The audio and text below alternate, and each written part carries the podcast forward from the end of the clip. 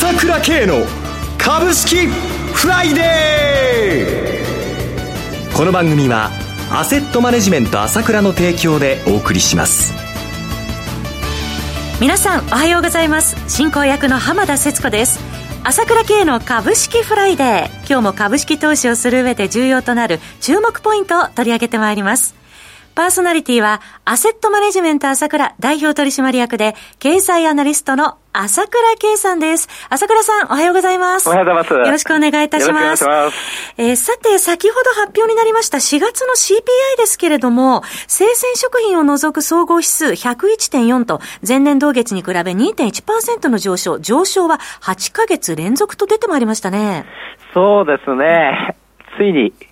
おめでとうございますじゃないですけど、日銀が 目標達成ということになりますよね。2%超えですね。2%超えですからね。まあ、いよいよこれは、日本もやっぱり、まあ、東京都の物価が1.9%上昇というのが出たんで、予想されていたことではありますけれども、はい、いよいよインフレ時代が始まってくるということですね。もう、先日発表になった企業物価は10.0%上昇で、輸入物価に至っては44.6%の上昇ということでね。強かったですね。えー、この消費者物価は7年ぶりの水準だけど、こっちは企業物価は41年ぶりの水準なんだから、いずれそういうことになっていくということで、はっきりしてることは、私はいつも言ってますけど、現金は目減りしていきますよってことですね。はい、えー、じゃあそれどうやったらいいんですかという問題が、現実には日本全体で出てくるはずなんですね。もともと株はインフレには強いんです。ただ、今は相場はこんなだろう、こんな具合ですけれども、はい、このことはじわじわじわじわ日本全国に広がっていくんだと。いうことははっきりね、投資家は意識していいと思いますよ。はい。はい。後で聞いてきそうですね。はい。さて、朝倉さん、明日、いよいよ朝倉セミナーの開催ですね。この相場で皆さん、朝倉さんのお話、楽しみにされてらっしゃる方多くいらっしゃると思いますが。そうですね。はい、あの、非常に際どい局面になってきましたね。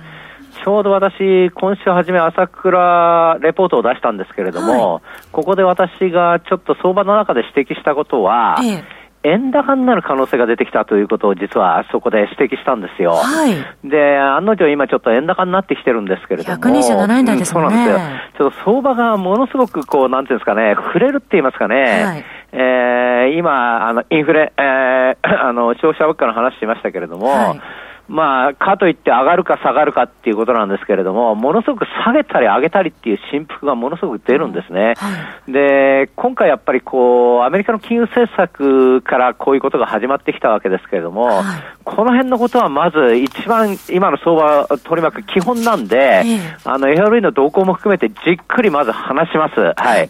その上で、中国の問題ですね、ゼロコロナっていうのがもう、こんなことが通用するわけないんだから、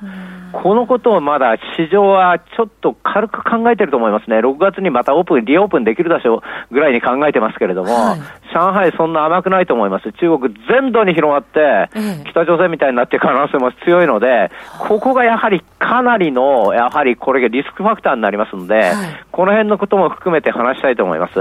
からもう、その今、ロシアが大変だ、大変だってって、経済成長率が、あの、うんぬんって言ってんだけども、はい、もっと大変なのは新興国で、えー、そういう問題がこれから飛び火のように次から次へと出てくるはずです。はい、この辺のところも含めて話したいと思います。そして、まずは、ロシアとウクライナの情勢という基本的なことがありますので、この辺の奇数がどうなるのかということもじっくり話してみたいと思います。ね。外部環境含めてリスク要因などもたっぷりお話を伺えるということです。あとは当社の銘柄マスター、この局面でちゃんと待ってますから、あ長谷川、西野とじっくり会社紹介させていただきたいと思いますね。長谷川さん、西野さんのお話も聞き逃せませんね。5月の朝倉オンラインセミナーの開催は明日です。5月21日の土曜日、午後1時30分から午後5時まで。こちらはオンラインセミナーのみの受付です。参加ご希望の方は、朝倉さんの情報発信会社 ASK1 のホームページからお申し込みください。参加料金は税込み1万3000円。原則クレジットカード決済のみとなります。クレジットカードをお持ちでない方でセミナーの参加をご希望の方は ASK1 のフリーダイヤル0120-222-464 0120-222-464までお電話ください。なおセミナーでは取扱い商品の勧誘を行う場合がございます。また今後の新型コロナウイルス流行の状況によっては実施できない場合がありますのでご了承ください。それではお知らせを挟みまして、朝倉さんに詳しくお話を伺ってまいります。鋭い分析力で注目、経済予測のプロ、朝倉慶。日々のマーケット情勢や株式情報、個別銘柄の解説を朝倉本人とスタッフが平日16時、メールで約10分の動画を無料で配信中。株の判断に迷ったら朝倉慶。詳しくはアセットマネジメント朝倉のウェブサイトへ。本日の市況解説無料メールマガジンにご登録ください。アセットマネジメント朝倉は、証券取引、金銭、有価証券の予託、貸付行為は行っておりません。また、情報提供する金融商品の取引では、相場変動などにより損失を生じる恐れがあります。取引説明書、契約締結前交付書面などを十分にお読みいただき、ご理解の上お取引ください。金融商品仲介業者登録関東財務局長金中第605号。さて、ここからは朝倉さんに現状のマーケット動向について伺っていきたいと思いますが、まずニューヨークですが、えー、昨日はダウと S&P500 指数連日で年初来安値を更新して戻ってまいりました。そうですね、はい、これ非常に厳しい状態で、もう完全に相場が崩れてますので、えー、まあなかなかこう上に行きそうでも行ったと思ったらその倍返しみたいに下がっちゃうということで、典型的なまあ下げトレンドの流れということになってしまってるんですけれども、はいただ、今週の動きでやっぱりちょっと注意しなければならないところというのはあるんではないかなと思ったんですよね。はい、まあ、それはどういうことかというと、まあ、今まではインフレ懸念だったわけですよ、相場がものすごく気にしてたのは、はい、そのどんどんどんどんインフレが、まあ、あひどくなっちゃうんじゃないかということだったわけですけども、今回、今週下がったのは景気後退懸念なんですね。これがわけあのちょっとまずいことに、普通、景気後退すればインフレが収まるんだけど、インフレ収まらないで景気後退になっちゃうよということで、スタグフレーションなんだけれども、はい、懸念なんですけれども、はい、まあ、それでも金利は少し下がってきましたので、今は非常にそのこと自体も、あの、なんていうんですかね、あの、ネガティブ、ネガティブに考えてますけれども、この金利が下がってくる傾向に出てきたということは一つ、またちょっと別の観点から注目しなければならないと思うんですよね。はいで、やっぱり、これ確かに私もかなり今週出た材料っていうのはやっぱりショック、市場にショックを与えるものではあったと思います。まず、水曜日の段階かな、ウォルマートの決算が出たんですけれども、まあ、その、純利益が市場予想を上下回ったってことでね、ウォルマートなんかはなかなかこういうことにはなんない会社かなと思ったんですけれども、まあ、やっぱりコスト高だってことで、利益率が低下したんだっていうことで、はあ、ウォルマートかなっていう感じだったんですけれども、そこで同じく次の日にターゲットの、やっぱり決算が出たんですけれども、はい、ここでやっぱり、その、売上は3%伸びてるんですよ。えー、売上が3%伸びたんだけど、利益が50%減ったって、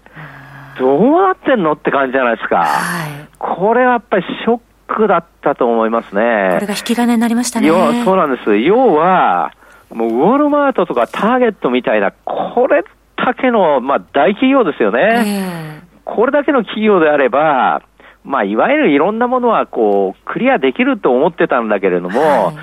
それほどね、やっぱり輸送費が上がってるのかとか、コストの上昇圧力が強いのかとか、えー、やっぱり値上げできないのかとか、そういったことをものすごく感じ取ったと思うんですよね。はいこれ、ウォールマートとかターゲットがこれじゃあ、普通の会社どうなんのっていう、その辺の中小企業どうなんのという感じもあったと思うんですよね。はい、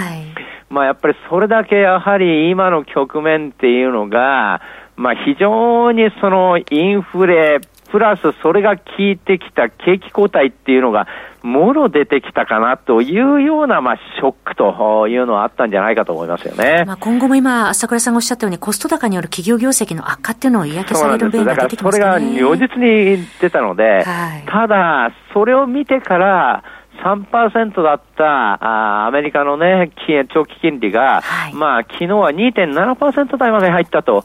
いうことで、これが緩んでるということ、それから中国のゼロコロナの関係で、ここも景気を引っ張る可能性があるので、金利が今度は緩んでくる可能性がありますので、はい、その辺のところっていうのは、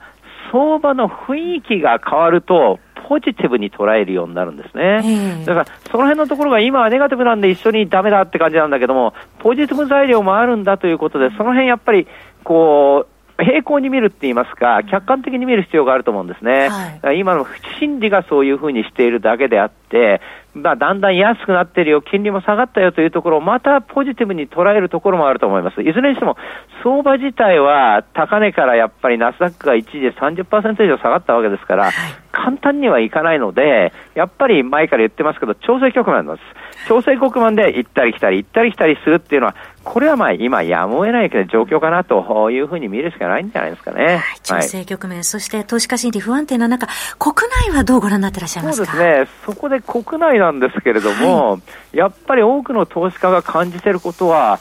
まあ、アメリカ株は仕方ないと。まあ、あれだけ上がったんだからなっていう感じがあると思うんですよね。だけど日本株上がってないんだから、一緒に下がる、なんで下がるのって今まで思ってたんだけれども、はい、昨日あたりの動き見ても、まあ、ニューヨークダウが1100ドルや、1100ドル以上、おととい下げたにもかかわらず、はい、普通だったらね、1500円ぐらい下がっちゃうんだけど、なんだよ、日本の相場って感じだったんだけども、昨日もやっぱりね、切り返しましたね、500円安までね。そうですね、冷静でしたね、意外と。そうです。やっぱりね、もともとあんまり上がってないわけですから、で、ここに来ては、その、なんていうの？あの、まあ、いわゆる、ね、マスクももうつけなくていいよっていうような感じにね、なってきて、じわじわじわじわやはりこう、日本経済回復というところと、それから、やっぱり昨日も日銀買いましたけども、はい、株買いましたけども、それから債券にも あの介入してますので、えー、そういう意味ではもう金融緩和やってますので、はい、本来だったら客観的に考えれば日本株上がっていいわけですよ。えー、そういうところはじわじわじわじわ出てくるというところはね、あの今後出てくるんじゃないかと思います。それで今週上がった株っていうのも一つの注目であって、はいここで、任天堂が上がったじゃないですか、えー、それからカプコンとかね、光栄とか、あのゲーム株が上がったじゃないですか。はい、で、ここのポイントなんですけれども、うんサウジアラビアの国営、えー、資金が買ったわけじゃないですか。これ一つのポイントなんですよ。今、世界を見渡してごらんって、みんな損してるじゃんってことなんだけど、だけど、考えてみろって。金のあるとこあるんだよって。えそんなとこあるの？どこ？中東サウジ。めちゃくちゃ金があるんです。めちゃくちゃ金があるところがあっと気がついたら日本株を大量に買ってきてるよ。こんないい材料もあるんだよと。いうことは頭に置いといた方がいいと思うんですよ、はい、頭に冷静に入れておきたいと思います。朝倉さん今週もどうもありがとうございました私、朝倉慶が代表を務めます、アセットマネジメント朝倉で SBI 証券、ウレス並みの口座開設業務を行っています。私もホームページから口座開設をしていただくと、週2回、無料で銘柄情報を提供するサービスがあります。ぜひご利用ください。それでは今日は週末金曜日、頑張っていきましょう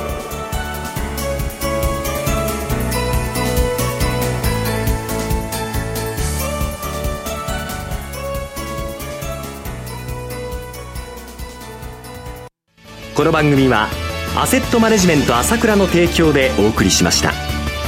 最終的な投資判断は皆様ご自身でなさってください。